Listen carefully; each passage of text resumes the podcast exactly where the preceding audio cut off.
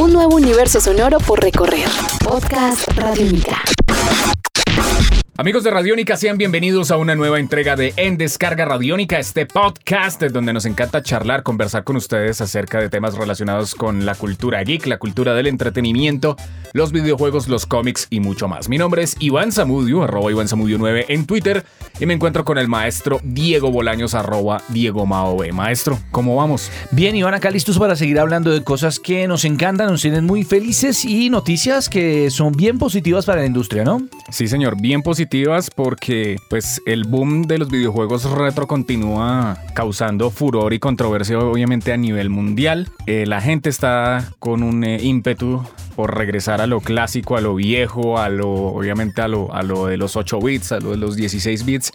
Hemos visto que también el mercado de los videojuegos retro se ha vuelto a mover de una manera muy fuerte. Hay gente que está regresando a esto, se encuentran comunidades, en redes sociales, en foros y en mucho más, donde se habla acerca del tema, se intercambian cassettes, eh, se mueven eh, mercancías alrededor de todos estos clásicos. Pero, ¿qué pasa cuando las propias empresas deciden recargar esos clásicos? Pues bueno, eso fue lo que ocurrió hace ya unos buenos días cuando oficialmente pues, se hizo el lanzamiento el 11 de noviembre de la consola podríamos decir que de aniversario de colección Nintendo Classic Mini Nintendo Entertainment System. Estamos hablando de la celebración de una época regresando a la consola original de 1985. Ellos la, la, publicitan como la consola que lo comenzó todo. La consola que comenzó una verdadera revolución, completamente reimaginada, reinventada en una representación más pequeña bueno, teniendo en cuenta, digamos, yo soy de los que piensa que a mí me gusta la original, a mí no me gustan las reediciones, pero, pero es que conectar un, un Nintendo eh, original a un televisor de alta definición de hoy en día es como complicado. Pero en este caso, pues haber recargado esta consola a un HD, a televisor HD, llega a ser bien importante. La consola original se estrenó más exactamente siendo un aparato de tercera generación un 18 de octubre de 1985. O sea que pues para este año está cumpliendo 31. 31 años de historia. Entonces eso llega a ser pues eh, bien importante y bien destacado. Por una parte, pues vimos la versión eh, del Mini NES, o sea, la, versión norteamericana del Nintendo.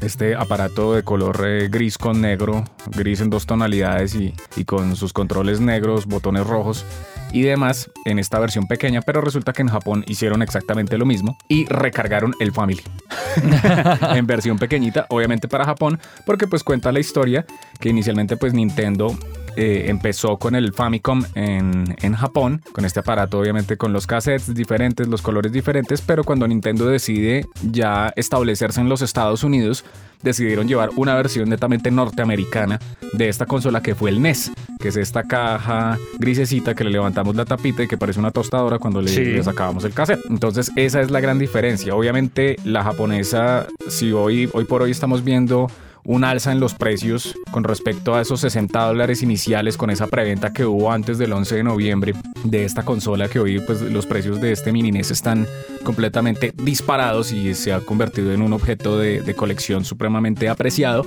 En Japón está pasando exactamente lo mismo y hay gente de Occidente que quiere también la versión japonesa. Entonces la japonesa va a estar más cara. Levante la mano.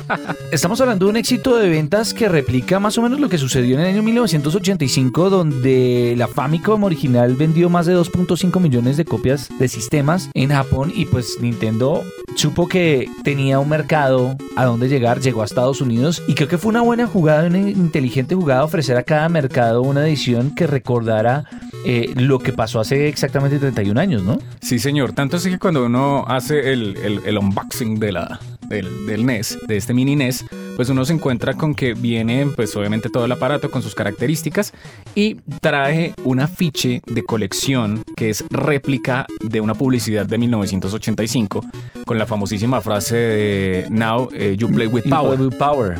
Y pues ese afiche básicamente es eh, un televisor antiguo con el Nintendo conectado y con varios accesorios que hacían parte de esta videoconsola en ese momento que lo hacían un objeto muchísimo más importante. Recordemos en esa época 18 videojuegos al momento del lanzamiento, hoy en día 30 que serían la creme de la creme, o sea, sería como el lo mejor de lo mejor. Sí, señor. Y oiga, y esos accesorios que aparecen en ese afiche, muchos de esos no llegaron a Colombia, como por ejemplo el, este robotcito que, que lo han diseñado para para acompañar a los niños que jugaban solos, ese sí. Entonces, eh, eh, la pistola, el zapper, que obviamente pues para esta Sí. mini NES pues no viene, no viene incluido porque obviamente la tecnología del, del zapper con los televisores de pantalla plana no funciona. Y eh, debemos decir que la, la, la, pues uno destapa la caja, viene este afiche que es bien interesante. eh, la consola solamente viene con un control, es de un tamaño reducido de más o menos de 6x6, es una cosa pequeñita. Es una versión miniaturizada. Muy ¿no? miniaturizada, es, como- preciosísima. Es haber traducido la tecnología a lo actual. Sí, señor. Es una transformación, es una conversión. No pesa nada, es absolutamente eh, liviano este, este aparato. Obviamente, pues toda la configuración que debe tener adentro, pues debe ser algo que, que permite precisamente que todos estos juegos de 8 bits se desarrollen de una mejor manera en HD.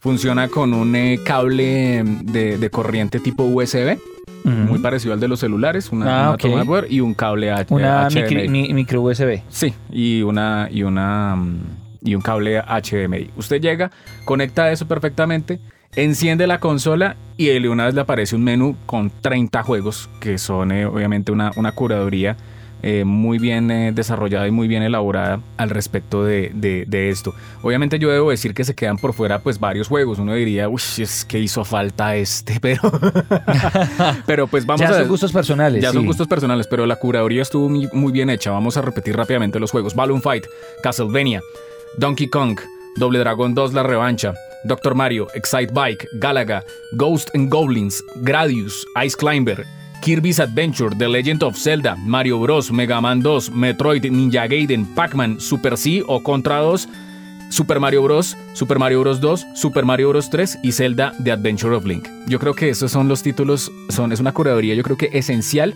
y muy, muy bien dictaminada precisamente por los señores de Nintendo porque hay juegos de Konami, de Capcom, No, y estamos de hablando de los, los juegos más vendidos de la consola. O sea, no Sí. necesita demasiada No, cabeza. Estamos hablando de una época en la cual el éxito se medía, se medía en cuántas ventas lograba un videojuego. Así de sencillo. Y esos videojuegos son los videojuegos más vendidos de esa generación de consolas de hace 30 años que nos llevan a, pues, a pensar que es comprar todo el paquete. Usted no necesita nada más. Técnicamente solo necesita un control adicional si usted está interesado, ¿no? Sí. ¿Usted quiere saber cuánto costaba en el año de 1993 cuando se introdujo el- la reedición pues norteamericana del Nintendo en Estados Unidos? ¿Cuánto costaba? ¿Cuánto costaba? 49.99, o sea, 50 dólares, 10 dólares menos de lo que cuesta hoy en día esta reedición y 10 dólares menos de lo que costaría la edición original con la inflación porque la NES original costaba 75 dólares a precio de 2016. Vale la pena recordar Creo que está dentro de- está ben- dentro de un rango y eh, yo creo que es proporcional también porque antes por lo menos acá en Colombia adquirir videoconsolas era muy difícil, era muy era costoso. Era virtualmente imposible. Era, era, era algo que no todo el mundo tenía acceso a eso y por eso era tan común ver gente jugando en los sitios de, la- de las máquinas de arcade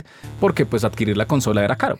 En este caso estamos hablando que, que es un precio que nos mantiene como en la misma época, al mismo poder adquisitivo, eh, está bien, ¿no? Además recordando, recordando que el paquete viene con 30 juegos. con 30 juegos. Y vea, eh, esto varía también según las, las regiones, porque por ejemplo para eh, Norteamérica vienen otros juegos adicionales para completar esos 30, que son Bubble Bubble, Ok. Castlevania 2 Simon's Quest, Donkey Kong Jr., Final Fantasy, increíble.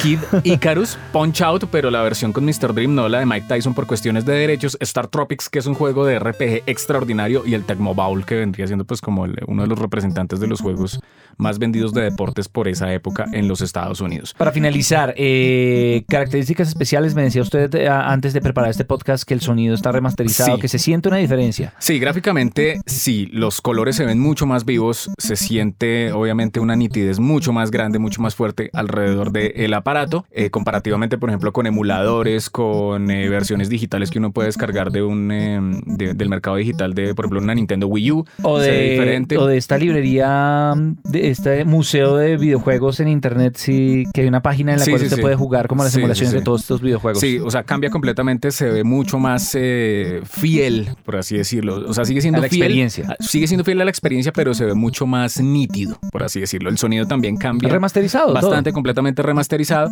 pero de todas maneras sigue siendo bastante fiel. Este es un podcast Radiónica. Descárgalo en radiónica.rocks. Podcast Radiónica.